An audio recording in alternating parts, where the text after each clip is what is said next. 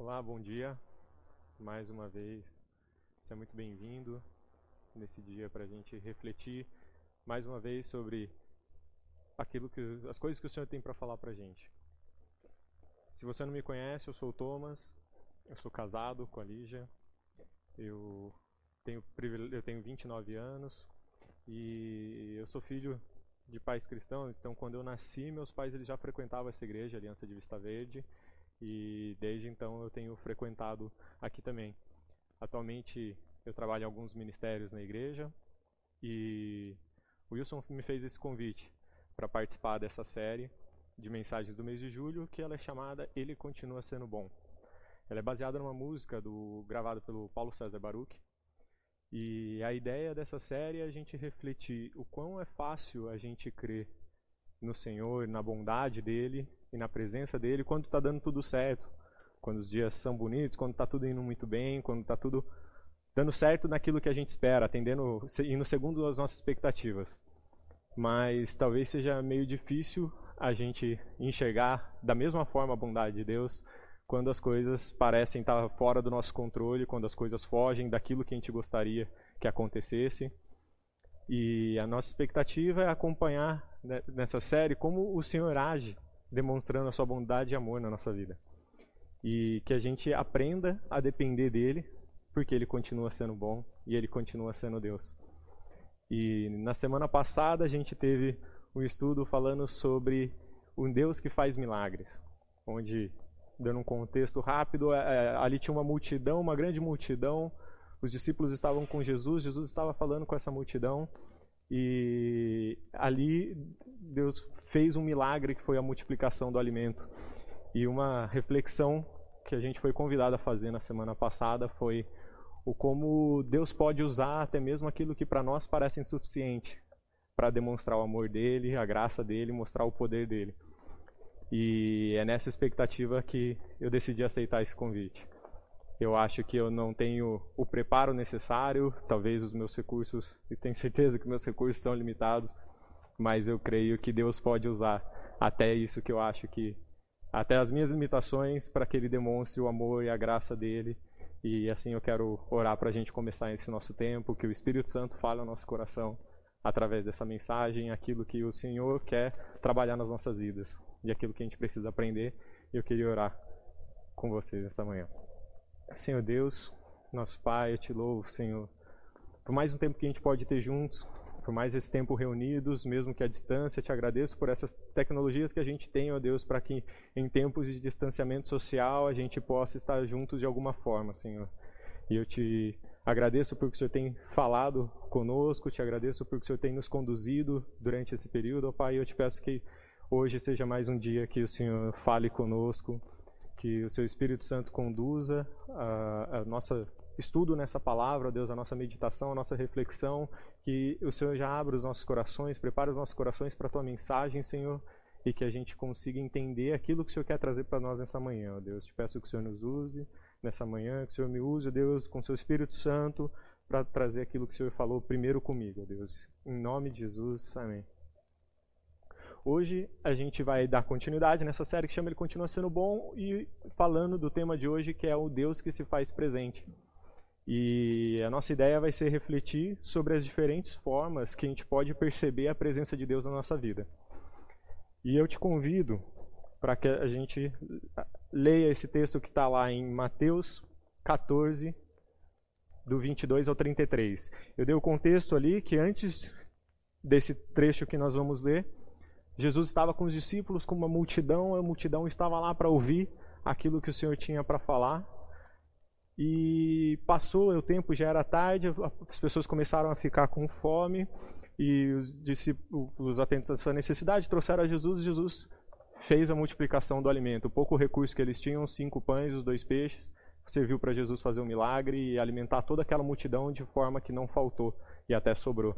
E esse contexto é importante porque esse texto começa dizendo que logo em seguida, então logo em seguida, depois disso tudo que aconteceu, logo em seguida, Jesus insistiu com seus discípulos que voltassem ao barco e atravessassem até o outro lado do mar, enquanto ele despedia as multidões.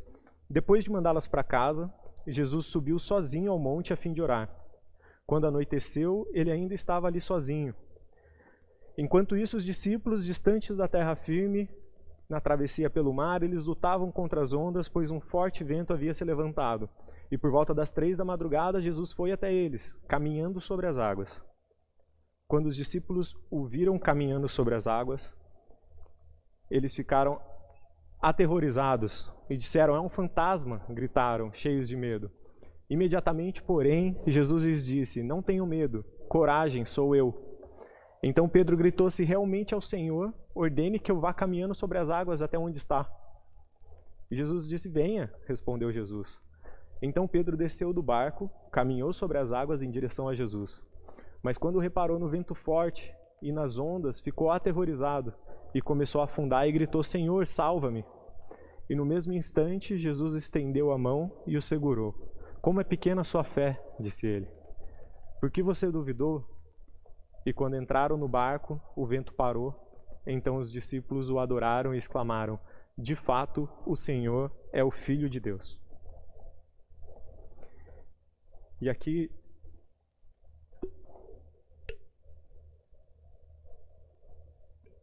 Aqui esse texto começa dizendo que logo em seguida Jesus insistiu com os discípulos para que eles voltassem ao barco, atravessassem até o outro lado do mar.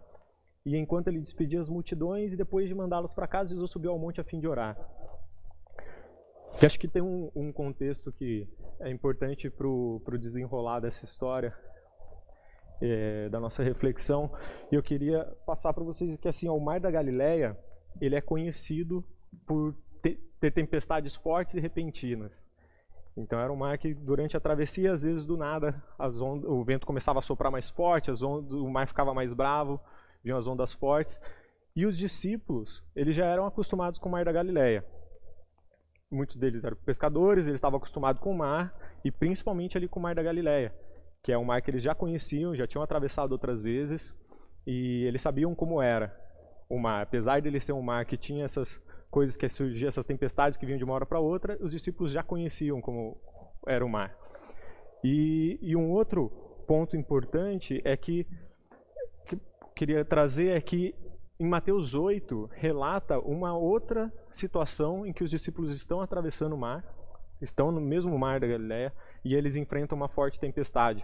Mas essa tempestade era muito violenta, diz o texto, e nesse dia Jesus estava com eles junto no barco. Mas a tempestade era tão forte que eles acharam que eles iam morrer, e então eles clamaram que Jesus salvasse eles, e Jesus acalmou a tempestade e trouxe paz naquele momento. E voltando para o nosso texto, tendo esse contexto, queria que a gente voltasse aqui no texto que fala no, no versículo 22, Jesus insistiu para que os discípulos entrassem no barco. Então Jesus fez questão e insistiu para que eles entrassem. E por que, que Jesus teve que insistir? Porque Jesus insistiu, a Bíblia não diz. Eu acredito que talvez seja porque os discípulos já tiveram algumas experiências ruins ou queriam esperar Jesus para atravessar junto com eles, não sei, a Bíblia não diz. Mas o que a Bíblia diz é que eles obedeceram. Eles obedeceram a orientação de Jesus, foram, e aqui é a primeira forma que eu queria destacar de como a gente pode perceber Jesus fazendo presente que são pelas suas palavras. Se Jesus insistiu, significa que os discípulos não atenderam aquele pedido prontamente. Jesus só falou, vai, e eles foram. Mas eles sabiam que eles podiam confiar em Jesus. E se era Jesus que estava falando, se Jesus deu a direção, eles podiam seguir. E assim eles foram. E aqui, seguindo com o texto, fala que enquanto isso os discípulos distantes da terra firme, eles lutavam contra as ondas, pois um forte vento havia se levantado. E, e esse texto, esse acontecimento, ele é relatado além de Mateus em mais dois outros evangelhos, tanto em Marcos quanto em João. E em Marcos, cada um passa uma especificidade também, algumas coisas que aconteceram, mas eles relatam essa mesma travessia e esses fatos que aconteceram. E em Marcos fala que Jesus viu que os discípulos estavam em apuros, remando com forças e lutando contra o vento e as ondas, e por volta das três da madrugada, Jesus foi até eles. Então, os discípulos estavam enfrentando uma dificuldade, aqui fala que Jesus viu que eles estavam passando por uma, um momento difícil e foi até eles. E aqui é a segunda forma que eu queria destacar de como a gente pode perceber Deus fazendo presente na nossa vida, que é pelo seu cuidado. E as duas situações, elas são semelhantes, mas elas têm algumas diferenças. Essas duas situações, dessas duas travessias que eu comentei. No texto de Mateus 8 fala que a tempestade ela era violenta.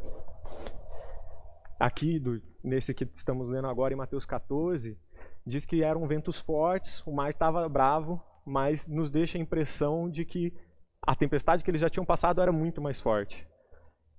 E naquela situação, Jesus estava dentro do barco com eles. Aqui em Mateus 14, nessa travessia de agora, Jesus estava vendo eles de fora do barco. Ele não estava presente fisicamente com eles ali no barco. Naquela outra tempestade, eles achavam que ia morrer, eles ficaram com muito medo. Nessa, eles achavam que sabiam como lidar. Aqui fala que eles estavam lutando como podiam e enfrentando aquela dificuldade. E ali, na, na, naquela outra situação, eles estavam tão desesperados, achando que ia morrer, que eles recorreram a Jesus. E aqui, tendo isso em vista que eles sabiam como. Acredito que talvez pelo fato da tempestade não ser tão forte contra outra, eles achavam que sabiam como lidar e eles estavam enfrentando aquilo sozinho, da maneira que eles podiam. E aqui tem, tem eu imagino algumas possibilidades que, que talvez eles estavam enfrentando aquilo como eles podiam, porque pela dificuldade da gente enxergar a presença de Jesus quando ela não é física, quando ele não está fisicamente ali do nosso lado, como dessa vez ele não estava dentro do barco, mas talvez também por ser algo mais simples, algo que eles já estavam acostumados a lidar. Eles já sabiam como funcionava, eles já sabiam o que era uma tempestade brava que deixava eles desesperados com medo da morte, e aquela era o ventos fortes. Tinha uma dificuldade, mas talvez eles pensassem que o problema não era tão grande. Eles sabiam como lidar e, e possivelmente eles iam chegar lá do outro lado. Eles iam conseguir concluir a travessia com dificuldade, mas possivelmente chegariam do outro lado. E aqui eu queria propor uma comparação, que a gente fizesse uma comparação, tentando trazer para a nossa vida, imaginando que o mar da Galileia é a nossa vida. E eu acredito que tem uma semelhança muito grande, porque naquele contexto que eu, que eu comentei, a gente vê que o Mar da Galileia é conhecido pelas suas fortes tempestades, que são ferozes, repentinas, e eu acho que a nossa vida é dessa forma também. A gente tem alguns problemas que vêm do nada, aparecem, surgem, a nossa vida é cheia de desses percalços no meio do caminho. De vez em quando vem uma tempestade que a gente não sabe de onde vem, a gente não sabe para onde vai, e um exemplo grande disso é isso tudo que a gente está vivendo da pandemia. Essa é uma tempestade forte, tem milhares de pessoas morrendo, vidas sendo impactadas, pessoas ficando doentes, e veio do nada. A gente nunca imaginava viver isso um dia, viver isolamento, em isolamento social, em distanciamento, viver tanto tempo assim, com o mundo inteiro sendo impactado da mesma forma. E eu acho que, por esses motivos, a nossa vida se assemelha com o Mar da Galileia, e uma outra comparação é você imaginar os discípulos como sendo nós que a gente muitas vezes está acostumado já com a nossa vida. A gente acha que sabe lidar com os nossos problemas, a gente já sabe as dificuldades que geralmente fazem parte do nosso dia a dia, da nossa rotina. E a gente sabe como lidar com diversas delas, a gente já sabe o que esperar muitas vezes, por mais que venha uma ou outra, um imprevisto, algo que a gente não está esperando, a gente sabe como enfrentar esses problemas e a gente acaba lidando muitas vezes sozinho com isso. Mas a gente nunca pode esquecer que Deus está presente e Deus está sempre presente. E mesmo esses pequenos problemas, essas coisas que a gente acha que já a gente já encara como fazendo parte do nosso cotidiano, mesmo nesses pequenos problemas, Jesus está com você. O Senhor está presente com você e Ele pode tornar tudo mais simples.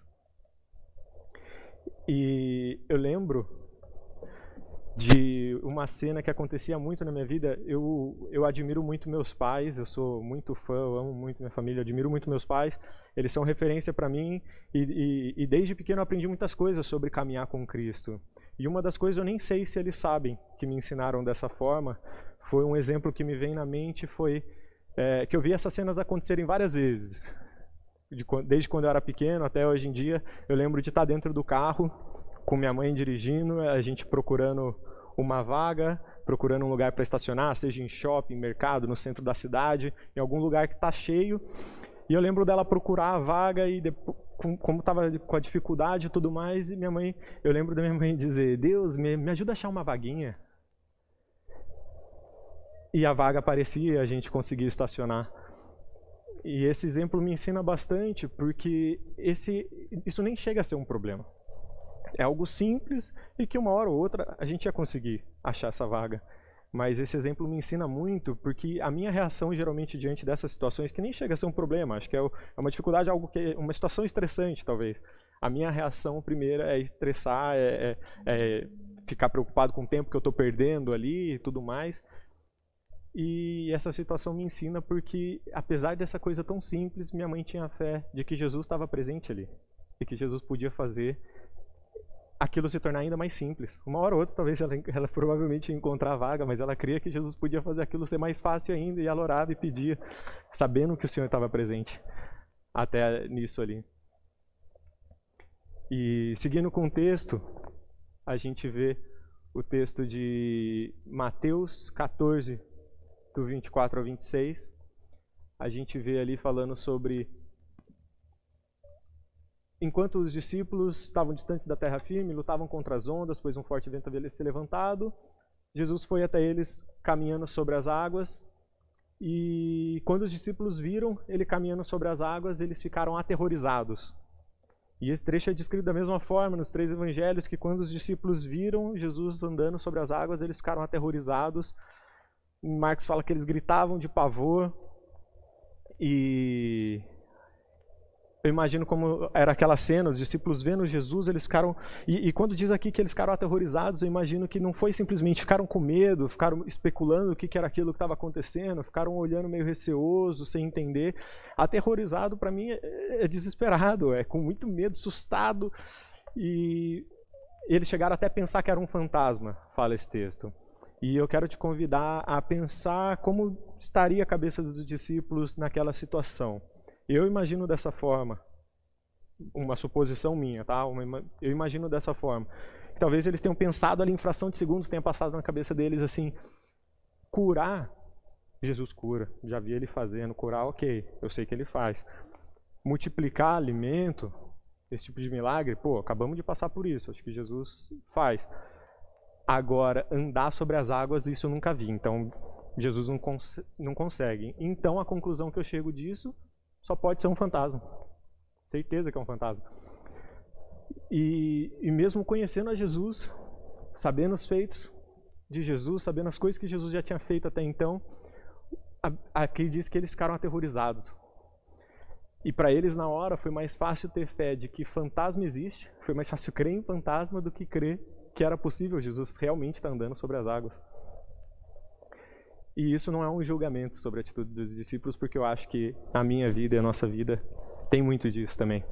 Hoje, chega a ser até pior, porque hoje a gente tem o contexto todo, a gente, a gente sabe tudo o que aconteceu até depois daquilo. A gente tem mais conhecimento sobre Jesus, sobre as coisas que ele faz. Os discípulos conheciam algumas coisas até aquele momento, de caminhar com Jesus, mas hoje a gente conhece a história toda, a gente sabe tudo o que aconteceu, a gente sabe que depois disso ele fez diversos milagres, a gente sabe que ele morreu, que ele ressuscitou. E mesmo assim a gente ainda acaba ficando espantado quando a gente vê algumas demonstrações do poder de Deus. E a gente acaba muitas vezes limitando o poder de Deus por achar que a gente já sabe tudo que ele pode fazer. E às vezes é mais fácil a gente acreditar em coincidências do que acreditar na manifestação do poder de Deus. Às vezes é mais fácil a gente confiar na nossa experiência, naquilo que já conhecemos, naquilo que a gente sabe, do que na manifestação do poder de Deus sendo que Deus está sempre ali presente, sempre tem a mão de Deus por detrás de todas as coisas. Às vezes só é difícil para a gente perceber que Ele é Deus, que Ele tem todo o poder, que Ele faz muito além do que a gente imagina, que Deus pode nos surpreender a cada dia. E, e eu acho que aqui na Terra realmente é muito difícil a gente compreender a totalidade de Deus, e eu acredito que a gente nunca vai entender totalmente a, a, a, imensidão de Deus, a dimensão de Deus e tudo que Ele pode fazer. Eu creio que a gente nunca vai conseguir. Eu acho que foi o Wilson que comentou uma vez, fez esse, essa figuração que, que me marcou de que a gente tentar colocar Deus na mente humana, dentro da nossa mente, fazer a gente entender, caber dentro da nossa mente, seria o mesmo que a gente tentar colocar um oceano dentro de um aquário não, não tem como, é, Deus é infinito, e, mas a gente nunca pode limitar o agir de Deus. Deus cuida de nós, Ele nos surpreende e Ele está sempre presente. E, inclusive, ao que eu costumo dizer, ninguém explica a Deus. Talvez isso até vire uma música de sucesso. Continuando no, no nosso texto, aqui a gente vê o trecho de Mateus, no versículo 14 ao 28, ele fala assim: Então Pedro gritou: Se realmente é o Senhor, ordene que eu vá caminhando as águas até onde está. Venha, respondeu Jesus. Então Pedro desceu do barco, caminhou sobre as águas em direção a Jesus, mas quando ele reparou no forte vento e nas ondas, ele ficou aterrorizado, começou a afundar e gritou: Senhor, salva-me. E no mesmo instante, Jesus estendeu a mão e o segurou. Como é pequena a sua fé, disse ele. Por que você duvidou? E aqui nesse trecho, eu creio que a gente pode ver a terceira forma como Deus faz presente, que é pela manifestação do seu poder. Ali Jesus disse que a fé de Pedro é pequena. Mas eu fico imaginando que, mesmo a fé de Pedro sendo pequena, ela é muito maior que a minha. Porque, mesmo com essa fé pequena, Pedro ele cria que bastava Jesus dar uma ordem e ele conseguia fazer algo sobrenatural que Jesus estava fazendo. Então Jesus falou: vem, e Pedro cria tanto que ele foi. Eu imagino que os discípulos estavam ali se recuperando ainda do susto de ter entendido, de, de, de se, lidar com aquela situação, aquilo algo aterrorizante. Jesus fala: coragem, sou eu, explicando que era ele, e, e, e, e Pedro falando aquilo para Jesus, tendo a fé de que ele também podia fazer aquilo. E ele foi porque o foco dele estava em Jesus. Ele confiou em Jesus e ele agiu pela fé. Ele creu que algo impossível era possível de ser feito. Porque Jesus disse. E se Jesus disse, ele podia fazer aquilo. Jesus estava com ele e capacitava ele para fazer e viver aquele algo impossível. Mas então veio a distração que tirou o, o, o foco de Pedro. Ele acabou desviando, olhando para as coisas ao seu redor, reparou na ventania, o vento forte, as ondas, o mar bravo, agitado. E, e isso fez com que talvez começasse a pensar nas coisas que realmente não fazia sentido estar andando sobre as águas, mas o mar forte é algo que faz sentido, é algo que dá medo, o vento. E, e quando ele tirou o foco de Jesus, que ele estava vivendo algo sobrenatural porque Jesus falou que ele podia, foi quando ele começou a afundar. E, e ali, na nossa vida, eu acho que é da mesma forma. Deus nunca falou que, que ia ser tudo tranquilo. Deus, em, um, em João 16, a gente pode ver Jesus falando ali, Jesus está com os discípulos e em um certo momento ele explica que ele vai embora, o Espírito Santo vem para ficar com eles e, e Jesus fala que no mundo a gente vai ter aflição.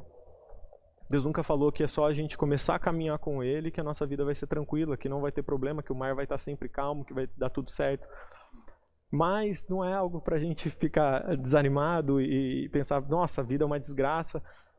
Porque Jesus não falou só que no mundo a gente vai ter aflição, Deus falou que Ele vai estar sempre presente com a gente. Ele venceu o mundo e Ele está sempre presente. E dificuldades fazem parte do nosso caminho, fazem parte da nossa vida, mas a gente nunca pode esquecer que a gente não está sozinho.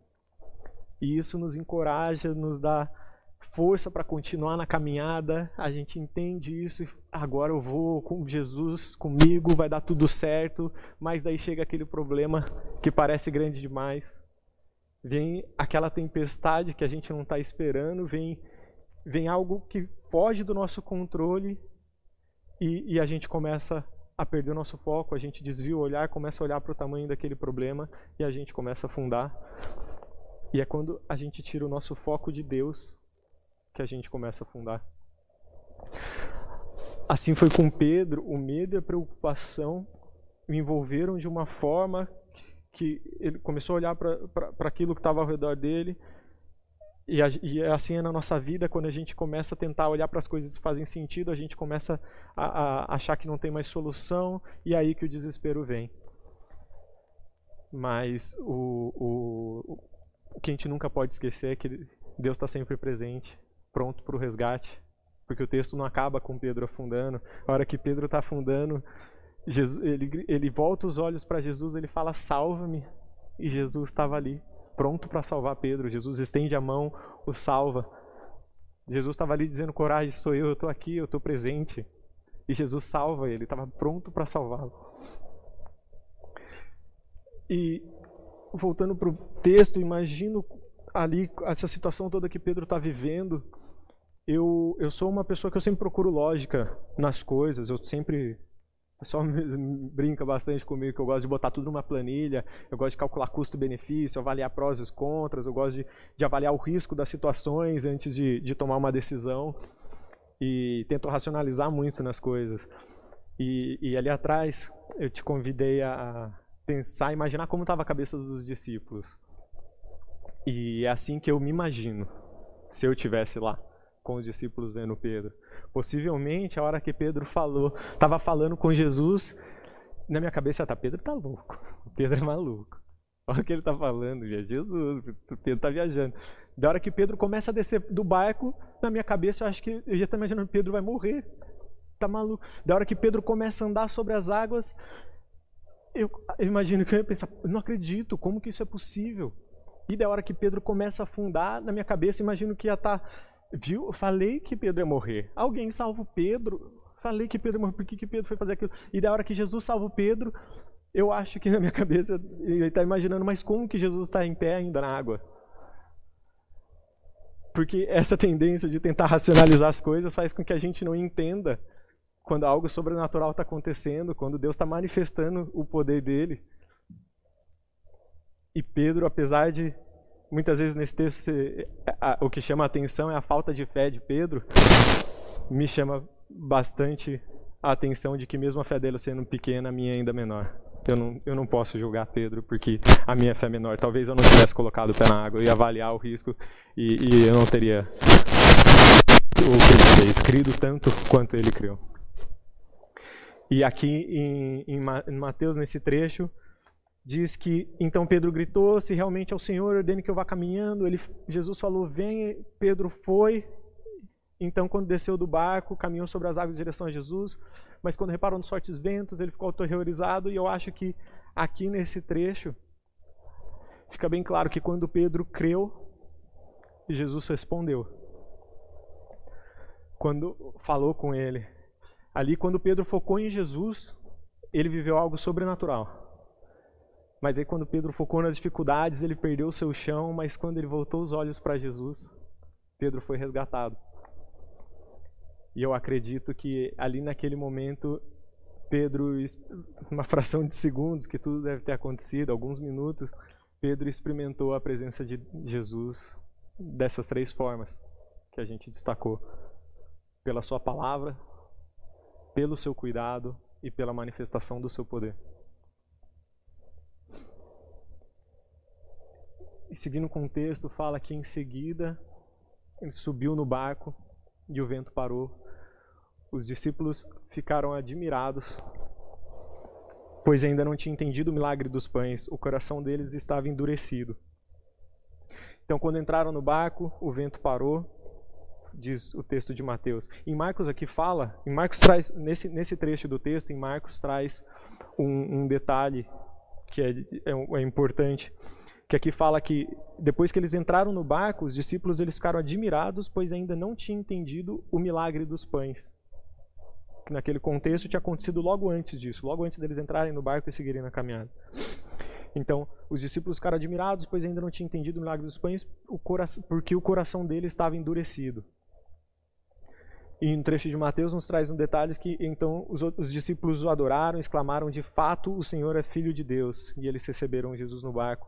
Então, antes disso, eles estavam ali com Jesus quando teve o milagre da multiplicação, mas aqui fala um possível motivo para eles estarem com coração, para eles não, para eles terem tomado aquele susto e ficarem aterrorizados vendo a manifestação do poder de Deus daquela forma. Foi porque o coração deles estava endurecido. Eles ainda não tinham entendido o milagre que Jesus tinha feito. E depois de ver essa manifestação do poder de Jesus ali em toda essa situação que eles viveram agora, os discípulos receberam Jesus no barco Jesus acalmou o vento e o mar e os discípulos, admirados, declararam que Jesus é o Filho de Deus e o adoraram. Então, em toda essa situação, eles viveram, estavam vivendo uma crise que fez com que eles vivessem uma experiência, passando por uma crise ali que fez com que eles vivessem uma experiência marcante, que resultou em reconhecimento de que Jesus é Deus e resultou em adoração ao Senhor. E eu creio que a Bíblia fala que nós fomos criados para viver em harmonia com o Senhor. A gente foi criado para viver em harmonia com Deus num num relacionamento com Ele, mas o, o, o pecado nos separou de Deus e, e, o pecado é que nos afasta de Deus. E por mais que a gente tente compensar de algumas formas, com boas ações, religiosidade, muitas coisas, isso, nada disso resolve. A gente não conseguia, de novo, acesso a Deus com as nossas próprias forças, mas mais uma vez Deus estava presente e Deus deu a solução que a gente precisava. Deus enviou Jesus para morrer pelos nossos pecados. E Jesus é a única forma de reconexão. É a única forma da gente ser ligados de volta com Deus, de vivemos em harmonia novamente com Deus, é quando a gente tem um encontro verdadeiro com Jesus. E com isso a gente reconhece Jesus como Filho de Deus e como o nosso Senhor, o Senhor das nossas vidas e como nosso Salvador. Isso pode acontecer de diversas formas. Pode ser que seja de uma forma mais tranquila, em que você escuta falar sobre o amor de Deus, você entende aquilo e então você reconhece a Jesus e o recebe como Senhor e Salvador, mas também pode ser que aconteça de uma forma mais intensa, em que você passe assim como os discípulos passaram por uma, uma um momento de crise que resulta uma vivência de algo, uma experiência marcante, e então você enxerga, começa a perceber e reconhece a presença de Deus e o amor dele. Não existe um padrão, mas o texto diz que durante a crise Pedro olhou para Jesus e prontamente Jesus salvou Pedro. E independente da forma que seja, Jesus está pronto para te salvar também. E hoje é um ótimo dia para você experimentar esse encontro verdadeiro, reconhecer Jesus como Senhor, seu, Senhor da sua vida, o seu Salvador, e então viver a vida eterna com Ele. E da mesma forma que os discípulos receberam Jesus no barco com alegria, e então tudo se acalmou, você também pode receber Jesus na sua vida com alegria e ver tudo se acalmar e deixar ele acalmar as tempestades que a gente vive.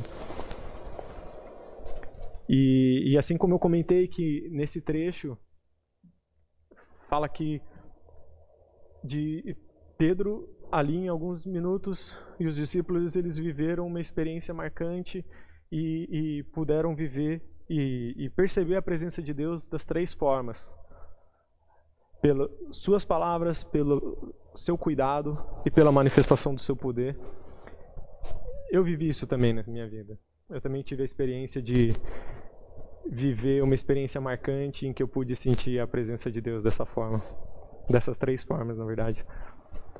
E eu vou tentar resumir, muitos que já me conhecem sabem dessa história, mas eu vou tentar resumir que eu estava como em 2016, aproximadamente quatro anos atrás,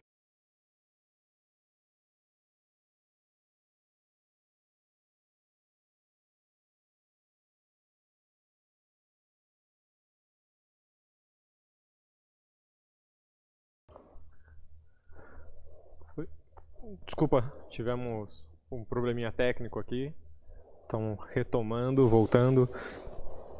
Eu comentei que Pedro e os discípulos, eles passaram por uma, uma situação difícil, uma crise, viveram uma experiência marcante, ficaram admirados, se conheceram o Senhor e, e como filho de Deus e o adoraram. E que ali naquela situação Pedro e os discípulos eles puderam experimentar a presença de Deus fazendo presente na vida deles de três das três formas que nós comentamos ao longo dessa reflexão, dessa meditação. Eles sentiram a presença de Deus pela sua palavra, pelo seu cuidado e pela manifestação do seu poder. E, e eu também vivi uma experiência marcante na minha vida um momento difícil, que eu vivi uma experiência marcante e pude perceber a presença de Deus na minha vida dessas três formas. E quem me conhece já sabe dessa história, disso que aconteceu, que eu estou falando. Eu vou tentar resumir de forma breve, para dar um contexto do que aconteceu. Então, para mim, era um dia como outro qualquer, quatro, quase quatro anos atrás, em agosto de 2016. E para mim era mais um dia normal ali a minha travessia do mar era a volta do trabalho de São Paulo para São José dos Campos, onde eu moro. E eu já estava acostumado com aquele caminho, eu estava acostumado com o trajeto que eu tinha que fazer todo dia. Eu já conhecia as possíveis complicações que eu podia ter. Eu sabia como funcionava, que eu tinha que pegar o metrô, às vezes estava lotado, demorava, eu tinha o trânsito, eu tinha às vezes uma corridinha para pegar ali para chegar no fretado, depois algumas horas de estrada e logo eu estava em casa. Normal, é, para mim é, a, aquele era o mar agitado que às vezes vinha, que eu sabia que eu, que eu passava e mais nada demais, estava acostumado, fazia parte do dia a dia. E então aconteceu, o metrô demorou um pouco mais que o normal naquele dia, eu cheguei um pouco atrasado no ponto, então precisei dar uma corridinha para ir pegar o meu ônibus. E durante esse trajeto, essa corrida, eu virei numa das esquinas que eu precisava, a rua estava vazia, então eu olhei para entender o porquê que ela estava vazia, tinha um ônibus parado na esquina fechando a entrada, então nenhum carro conseguia virar. Então eu vi que a rua estava vazia, eu decidi atravessar. Só que o ônibus ele teve a mesma ideia que eu. Ele atravessou, quis aproveitar também a rua que estava vazia. Ele virou a esquina e enquanto eu estava atravessando, esse ônibus me acertou com a lateral. Eu caí no, com a lateral dele, a parte da frente, eu caí no chão. A roda da frente dele travou as minhas pernas e, e eu fui arrastado por alguns metros por aquele ônibus até o motorista perceber que eu estava ali debaixo. E naquele momento eu estava tentando entender o que tinha acontecido, só tinha sentido um puxão. A hora que eu olhei e vi um ônibus, eu não estava acreditando que aquilo tinha acontecido.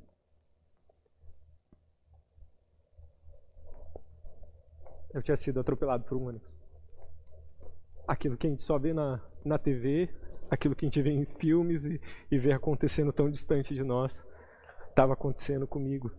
E eu lembro que enquanto eu estava caído no chão, o, o, a, quando a polícia chegou, eu lembro do policial ligar para o resgate, dizendo que era urgente, que eu estava perdendo muito sangue. E ali eu não estava sentindo minhas pernas, da cintura para baixo eu só sentia muita dor, eu não conseguia me mexer direito. E eu estava muito assustado, sentindo muita dor e, e, e, com medo daquilo tudo, vendo um policial descrevendo que eu estava perdendo muito sangue, eu sentindo frio, tu, todas as coisas estavam acontecendo. Foi a primeira vez na minha vida que eu senti um medo real de morrer. E naquele, naquele instante que eu estava lá caído no chão, passando por aquilo, tentando entender e acreditar que aquilo tudo estava realmente acontecendo. Eu lembro que veio uma música em minha mente. Era uma canção que meus pais cantavam para mim quando eu era pequeno. E, e, eu me recordo algumas lembranças de quando eu era pequeno, de eu acordava no meio da noite com um pesadelo e então meus pais me pegavam no colo, me abraçavam e começavam a cantar essa música que fala Senhor, põe um anjo aqui Senhor, põe um anjo aqui. Ela começa assim e, e ela se encerra dizendo: Cobre-me com teu sangue, Senhor, põe um anjo aqui. E eu lembrei dessa música e, e enquanto eu cantava ela na minha mente, uma pessoa se aproximou. Eu estava, eu estava caído de bruços no chão, deitado, e uma pessoa se aproximou por trás de mim, me perguntou se podia orar comigo. Ela colocou, eu disse claro, a pessoa colocou a mão na minha cabeça, orou comigo, orou pela minha vida me disse: o Senhor, Deus é com você. E então ele foi embora. E naquele instante eu pude ter certeza que Deus estava ali presente comigo. E ali foi uma das foi foi quando eu senti a manifestação eu senti a presença de Deus pelas suas palavras. Deus falando coragem, sou eu, eu estou aqui com você. Eu estou presente. Então o resgate chegou, eu fui levado para o hospital, passei por um, por um, primeiro atendimento, eu tive que fazer uma cirurgia inicial que, que depois os médicos me contaram que foi, foi fundamental para eu continuar vivo, porque eu realmente estava perdendo muito sangue. Então eu corri risco de ter, ter morrido ali se não tivesse tido um atendimento tão rápido. Mais uma vez, vendo o cuidado de Deus na minha vida e nos primeiros boletins que os médicos passavam para minha família, eles pediram, chamaram minha família para estar presente e então avisaram eles de que meu caso era bem grave. Eles falaram que eu tinha perdido muito sangue, que eu tinha perdido tecidos moles, que eles chamam, que são músculos, pele, tendão, a, a parte das veias da perna e até uma parte do osso eu tinha perdido na, naquela situação. Porque imagino que a, a roda, quando travou minha perna, me arrastou por alguns metros e ali teve essas complicações. E os médicos disseram para minha família que eu tinha o risco de ter a perna amputada, era 70% de chance de amputar minha perna direita na altura do joelho e corriam algum risco também de ter que amputar o meu pé esquerdo na altura do tornozelo. Minha família ela entendia a gravidade daquilo tudo que estava acontecendo, mas eles criam no poder de Deus, no poder que Deus tinha para curar e de que Deus estava ali com a gente. E, e no, no, nos primeiros dias também eles me falaram que, que, que Deus tinha revelado para eles de que ia restaurar minha perna. E mais uma vez eu pude sentir a presença de Deus pelas suas palavras, me encorajando de que ia ficar tudo bem. E ao longo do, do tratamento, eu passava quatro, cada quatro dias eu passava por uma nova cirurgia para eles fazer limparem, tentarem salvar a perna. E com o passar do tempo, o tratamento foi evoluindo bem, graças a Deus, e, e o risco de amputação ele foi diminuindo. Mas os médicos disseram que demorou bastante para ser descartado, porque a cada febre que eu tinha, a cada hora que passa, parecia que eu estava, o meu caso tava, podia estar tá complicando, tinha alguma instabilidade, eles cogitavam novamente a amputação para não correr um risco de ter algumas complicações maiores.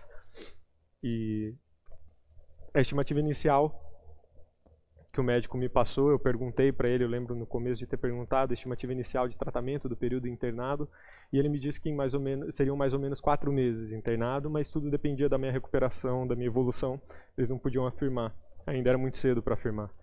E o meu casamento estava marcado para um mês depois dessa estimativa inicial, então era agosto, a previsão inicial era lá para o fim de dezembro eu ter alta, e um mês depois meu casamento estava marcado no fim de janeiro, e então eu perguntei para ele como eu estaria e o médico me disse que se tudo corresse bem,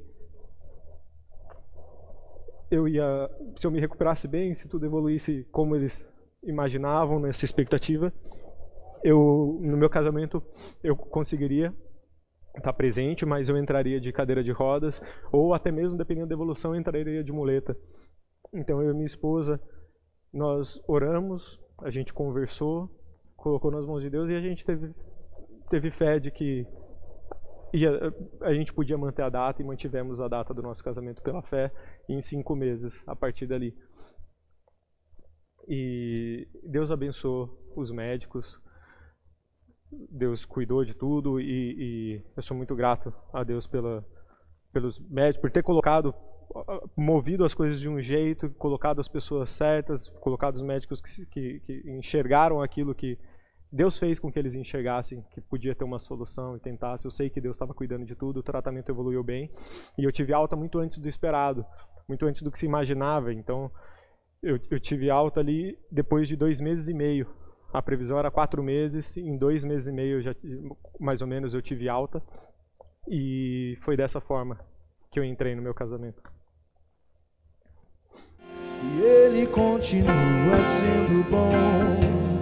Ele continua sendo Deus, Ele continua sendo bom, Ele continua sendo Deus. Inesperada, superando muito a expectativa, sim, que era uma estimativa inicial, mas os médicos falavam que não esperava que corresse tudo tão bem, tão rápido, a evolução foi muito boa e eu pude sentir a presença de Deus pela manifestação do seu poder. No começo eu, eu, eu tentava evitar saber todos os riscos, mas me falavam que, que era bem grave. Eu não queria muitos detalhes porque eu costumo passar mal com, com essas coisas, mas eu sabia que era bem grave. Independente do que acontecesse, eu, eu era grato a Deus. Porque eu sabia que ali eu podia estar correndo riscos de amputação, o que fosse, mas eu já tinha corrido risco de vida e Deus me livrou daquilo. E eu sabia que Deus estava presente comigo, pelas suas palavras, pela manifestação do seu poder. E eu sou muito ansioso, eu gosto da sensação de segurança, eu gosto de saber que as coisas. Eu gosto da sensação de que eu tenho controle sobre as coisas, apesar de eu saber que eu não tenho. E, e, e eu fiquei um pouco surpreso depois, olhando para trás, me surpreende de ver a, a, forma que eu lidava em alguns dias. Eu tinha alguns dias que eu estava muito bem, eu estava confiante, focado em Deus, crendo na manifestação do poder dele, sabendo que Deus estava comigo e estava bem, com coragem. E, e, e, esse tempo atrás, inclusive, duas semanas atrás, eu cheguei até a comentar isso, que tinha dias que eu estava tão bem que, nem, que para mim não era eu, não parecia nem que era eu lá. Mas fazendo esse estudo, lendo essa palavra, Deus me mostrou que sim, que, que eu estava errado, na verdade, que sim, que era eu lá. A diferença é que lá, aquele sou eu quando eu creio. Na, tenho certeza da presença de Deus. Eu creio no agir, na manifestação do poder de Deus. A diferença é que eu não, para eu achar que não era eu, não estou acostumado com isso, de ter essa certeza, essa paz de que o Senhor está no controle, Deus está comigo e que vai ficar tudo bem. Mas, então sim, era eu e eu posso ser daquele jeito, quando eu descansar no Senhor e confiar completamente dele, mas também não era sempre que eu estava tão bem assim. Teve muitos dias que eu me sentia fraco, assustado, com, com uma dor mais intensa, e então eu começava a afundar no meio de, de tanta insegurança, do medo. E quando eu começava a afundar, Deus estava lá presente para me acalmar, acalmar os ventos, para segurar na minha mão e me resgatar. Para acalmar aquela tempestade, as coisas que me distraíam, me faziam perder o foco dele. E, e durante esse período em que eu tive internado, eu também pude sentir Deus presente na minha vida pelo seu cuidado. E, e, de diferentes formas eu senti a presença de Deus pelo seu cuidado. Já comentei algumas delas, vendo o resgate chegando rápido, apesar do trânsito em São Paulo, o resgate chegou rápido, eu consegui ter um primeiro atendimento a tempo. Isso tudo é enxergar o cuidado de Deus, a manifestação do poder dele, é enxergar Deus presente. Deus estava ali presente e, e eu pude sentir a presença de Deus também pelo cuidado dele em coisas grandes, como ele ter colocado pessoas tão incríveis, especiais na minha volta, pelo amor que eu sentia, que eu recebia de amigos, de familiares, e, e, eu pude sentir o amor de Deus através da vida dessas pessoas. Eu lembro como eu perdi muito sangue, que eu comentei, eu precisei de, de transfusão, algumas receber algumas bolsas de sangue, então teve uma campanha para doação e, e, eu recebi a notícia da mobilização que estava tendo, é, minha família, é, amigos, amigos trazendo outros amigos, falando do meu caso, falando vem comigo, vamos lá. E durante todo o período internado, minha família e alguns amigos fizeram um rodízio, montaram uma escala para se revezar ao longo do dia, mas sempre ter alguém presente ali comigo para me ajudar, para não me deixar passar por isso sozinho. Eu recebi visitas, mensagens, orações. Eu sou muito grato a todos vocês que oraram por mim, mandaram mensagens, me visitaram. E eu pude sentir, vocês foram usados por Deus. Eu pude sentir o cuidado de Deus na minha vida através da sua oração, da sua mensagem eu pude sentir o amor de Deus na minha vida e a presença dele pelo cuidado. Essas foram coisas grandes, mas também teve algumas coisas simples em que eu sentia a, a presença de Deus e, e eu, eu, lembro de um período, mais ou menos um mês depois que eu estava internado. Nesse período todo, eu estava, no começo, eu estava com uma dieta bem restrita, a comida era sem tempero, era, era um, a variação era pequena de pratos, tinha que, era tudo muito controlado para não impactar minha recuperação. E eu lembro que depois de um mês eu estava sentindo saudade de comer umas coisas diferentes. E eu lembro de um dia que eu pensava, nossa, eu queria comer uma massa, alguma coisa diferente. Eu gosto muito de massa, eu pensei nisso que eu queria comer uma massa, um macarrão, alguma coisa. Mas eu não comentei nada com ninguém, eu não falei nada sobre isso, eu não orei por isso, porque eu meio que guardava minhas orações para coisas que eu achava que eram mais sérias e realmente importantes e, e o que eu ia comer não era importante para mim. Eu guardava para um dia de mais dor, uma cirurgia, algum a, a, alta que eu queria ter do hospital. Mas eu lembro que nesse dia, isso aconteceu durante a tarde, nesse dia à noite, a refeição que me trouxeram no jantar foi um prato de massa com molho vermelho. Eu estou contando isso para você, um detalhe tão insignificante do, do, que eu passei ali, porque essa coisa tão pequena me, me deu tanta força, me deu a certeza de que Deus estava presente olhando para mim, assim como foi com os discípulos, que eles estavam lá lidando com um problema normal, Jesus olhou de longe, Jesus estava vendo eles e foi até eles. Ali eu pude sentir que, caramba, Deus está olhando até para isso, Deus sabe até isso que eu estou pensando e Ele está me dando, não precisava, eu não pedi, eu sei que não era algo importante, sei que não é nenhum problema. Mas Deus quis me mostrar, eu estou com você, eu sei tudo que você está passando.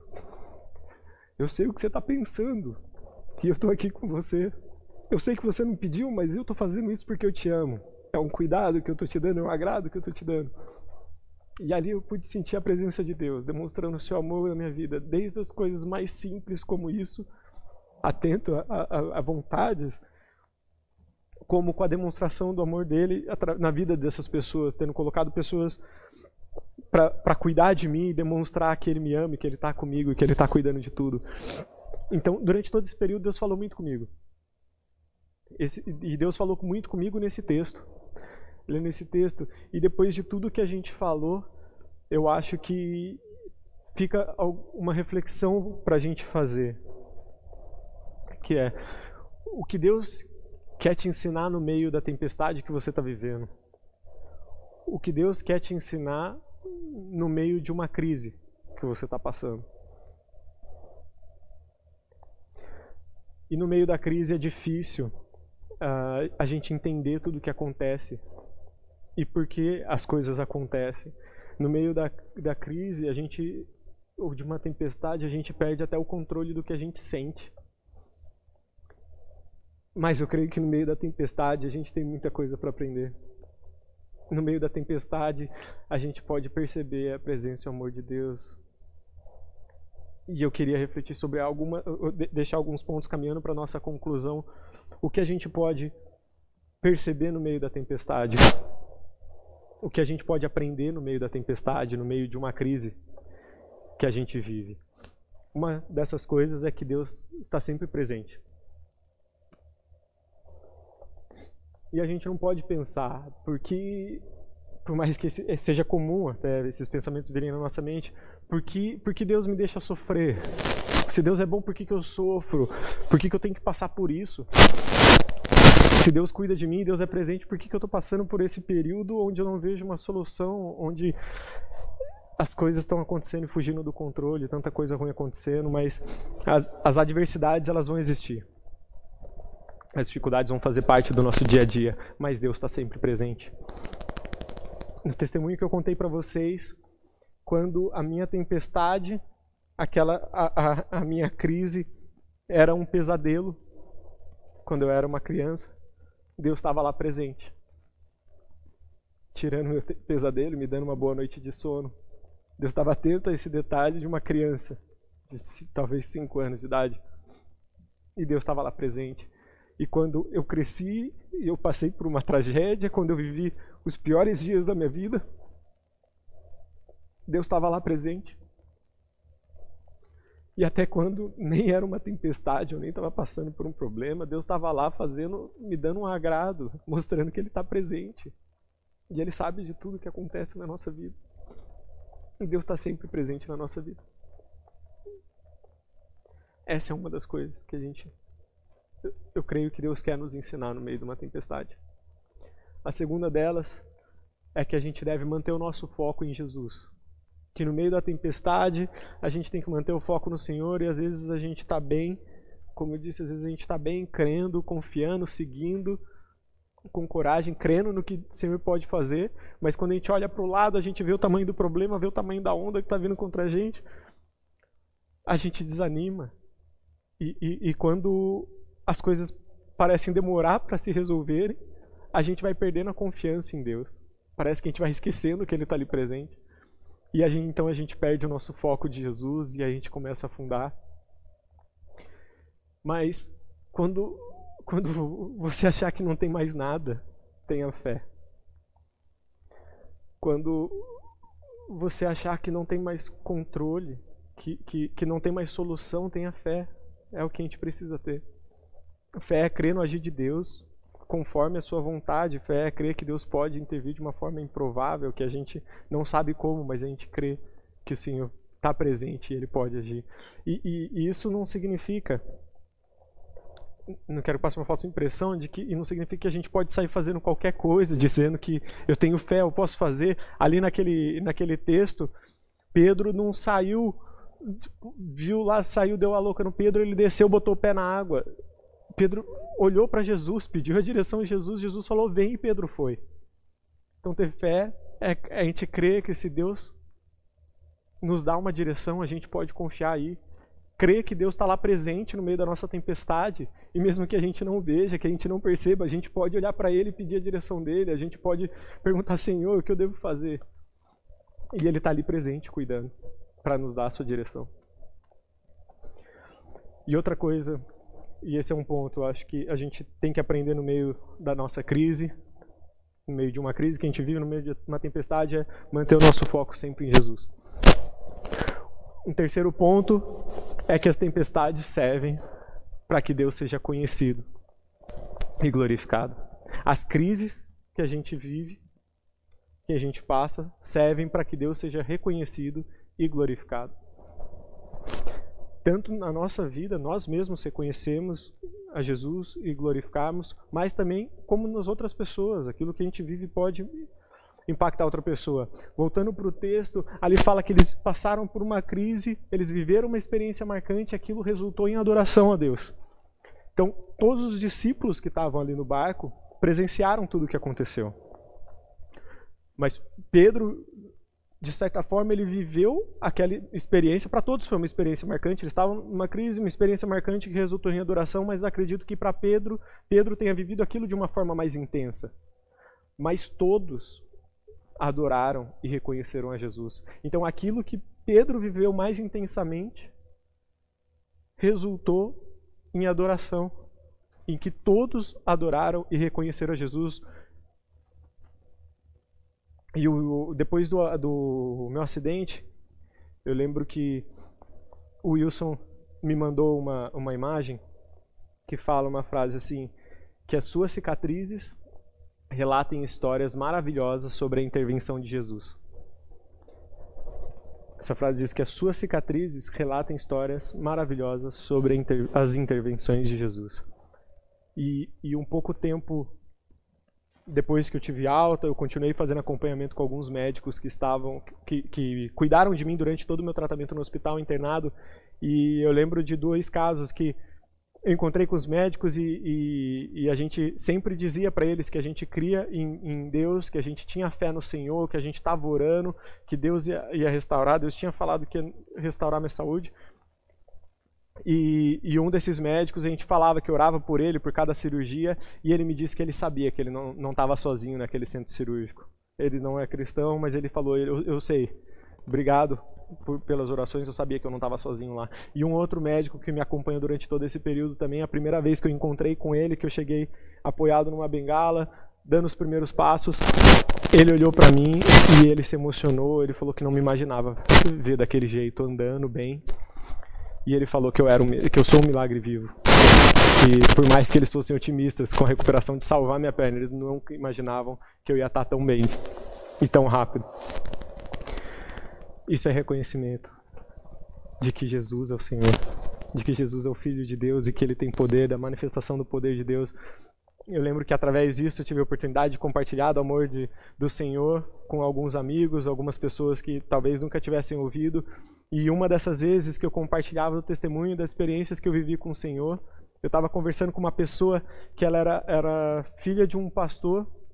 E aqui esse contexto é só para que você entenda que essa pessoa já conhecia o Senhor já conhecia, já tinha uma caminhada com Cristo, mas ela estava no momento da vida dela que os problemas, as tempestades estavam de um jeito que ela não conseguia enxergar Jesus. E ela me falou que ela chegou até a duvidar que Jesus existia. E, e, eu estava contando sobre aquilo que eu passei e ela me disse que ela me contou isso, que ela estava vivendo esse momento, mas que ouvir isso, conhecer essa intervenção que Jesus fez na minha vida, fez ela perceber que Jesus existe, que Jesus é Deus, que Jesus nos ama e Jesus cuida de nós. E isso eu, eu ainda me culpo. Ainda me culpo bastante por por tudo que aconteceu, pelo sofrimento. pelo sofrimento que eu fiz minha família passar. Eu ainda me culpo por isso, ainda algumas cicatrizes ainda dói, algumas sequelas ainda dói, algumas feridas psicológicas ainda não cicatrizaram completamente.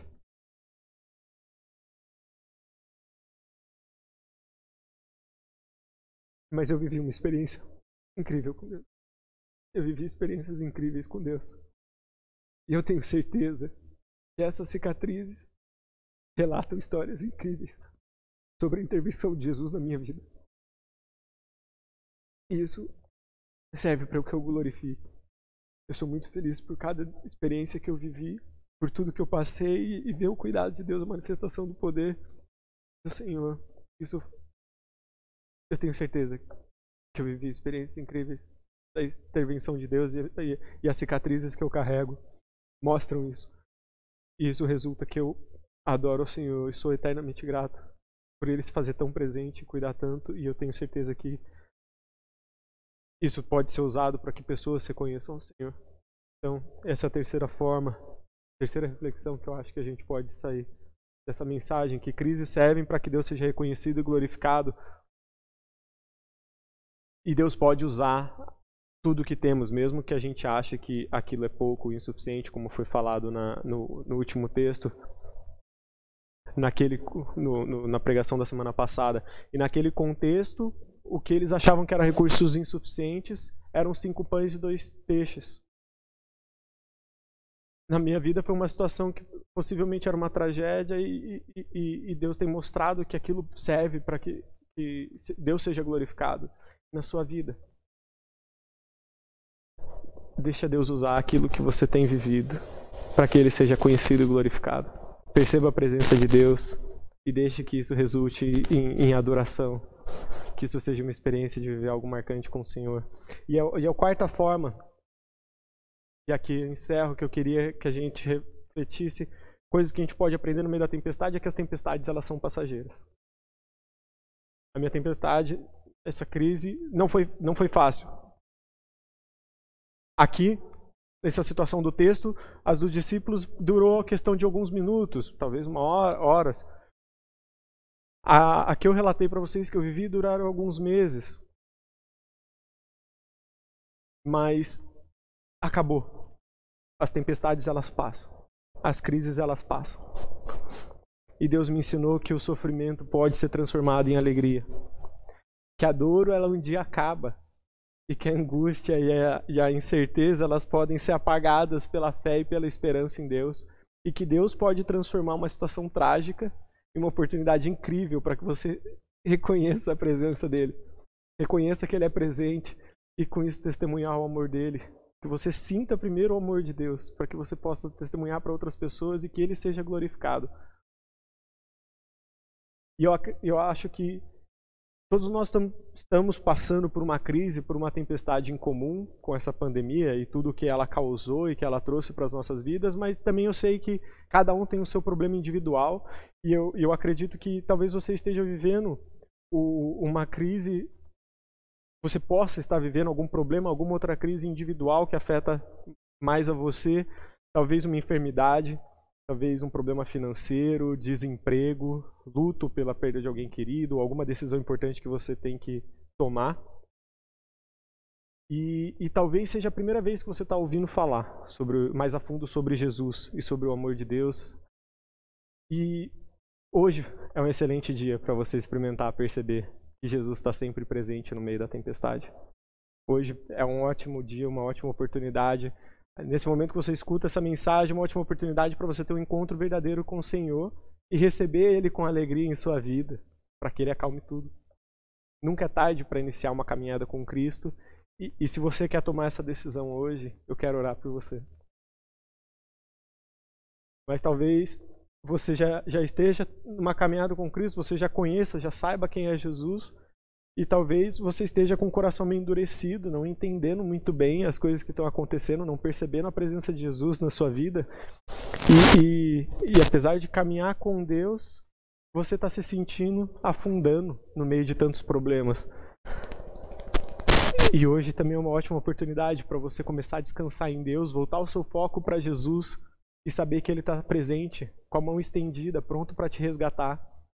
E se você está vivendo essa situação, ou você está no meio de uma crise que não consegue perceber uma saída, que Jesus está ali, eu quero orar por você também. Você sabe as tempestades que você tem vivido. E, e eu espero de coração que você vive experiências maravilhosas com a intervenção de Deus na sua vida. Eu quero orar por você nessa manhã, Senhor, nosso Deus. Eu te louvo, Jesus, te louvo por, por o Senhor falar conosco, Deus, porque através de, de uma situação que passou, que aconteceu, ó Deus, com Jesus e os discípulos, a gente tenha tanta coisa para aprender, ó Deus. A gente possa perceber que o Senhor está sempre presente conosco e de diversas formas, ó Deus, de diversas maneiras o Senhor nos mostra que a gente está presente. Eu te peço que o Senhor nos ajude a perceber, Jesus. Deus nos ajude a perceber que o Senhor está presente no meio das tempestades, no meio de uma crise, seja que o Senhor está presente no, no, nosso dia a dia, ó Deus, nas situações pequenas, nas situações grandes, que a gente aprenda a confiar no Senhor, manter o nosso foco em Ti, ó Deus. Nos ajuda, Senhor, a, a te perceber no meio, a perceber a Sua presença no meio da tempestade, porque a Sua presença é real, Senhor. Quero te pedir, ó Deus, pelas pessoas que estão ouvindo essa mensagem, pela primeira vez escutando falar mais a fundo sobre o Senhor, possivelmente querendo te enxergar, Deus, e ter esse encontro, esse primeiro encontro verdadeiro contigo, Senhor, eu quero orar, quero te pedir pela vida dessas pessoas, ó Deus. Eu quero te pedir que o Senhor mantenha essa pessoa firme, com esse foco no Senhor, ó Deus, essa vontade de viver uma vida com o Senhor e de caminhar, que consiga manter o foco no Senhor para que ele não se desvie com os problemas do dia a dia, ó Deus, e que essa pessoa perceba o seu amor e nesse momento receba o seu consolo, ó Deus. Receba o seu amor envolvendo, abraçando, ó Deus, e que essa pessoa sinta a sua presença nesse momento. Também quero te pedir, ó Deus, por, por cada um de nós que está passando por um momento difícil, ó Deus, apesar de todo esse problema que nos seca, ó Deus, mas também cada um que estiver vivendo uma tempestade mais intensa, estiver vivendo algum problema que não consegue enxergar a solução, não consegue ver a saída ou e também não está conseguindo te enxergar no meio da tempestade, ó Deus, que essa pessoa enxergue, que ela consiga ver o Senhor presente nesse momento, ó Deus. Que também receba o seu consolo, o seu conforto e que tenha certeza de que o Senhor existe, que o Senhor está bem ali presente, com a mão estendida para resgatar, Senhor. Que o Senhor está vendo o que cada um está passando, ó Deus. Que o Senhor está atento a cada detalhe da nossa vida, Jesus, eu te peço que o Senhor cuide desses corações, ó Deus, que da mesma forma o Senhor conforte. Te peço que o Senhor nos ensine a caminhar com foco em Ti, ó Deus, sabendo que o Senhor está presente em todos os momentos da nossa vida. Peço e te agradeço, Senhor. Eu te louvo e te glorifico porque o Senhor é um Deus que se faz presente. Nos, ajuda nos ajude a perceber a Sua presença no nosso dia a dia, ó Deus. E eu te louvo porque o Senhor está presente porque o Senhor continua sendo bom, o Senhor continua sendo Deus, o Senhor continua fazendo milagres, se fazendo presente, ó Deus, e uma certeza nós temos é que o Senhor não muda. O Senhor não muda, o Senhor continua fazendo isso hoje, eu tenho certeza que o Senhor vai continuar fazendo isso até a nossa eternidade, quando não teremos mais tempestades para enfrentar, só conhecer de perto, te adorar, glorificar, Senhor. Eu te peço que o Senhor abençoe a semana de cada um, ó Deus nos conduza nessa caminhada e nos ajude a enxergar a Sua presença, que ela é real, Deus. Em nome de Jesus. Amém. Que você vive experiências maravilhosas com a intervenção de Deus na sua vida, no meio da tempestade, no meio do seu dia a dia, que você perceba a presença do Senhor na sua vida nos mínimos detalhes. Deus te abençoe. Tenha uma boa semana.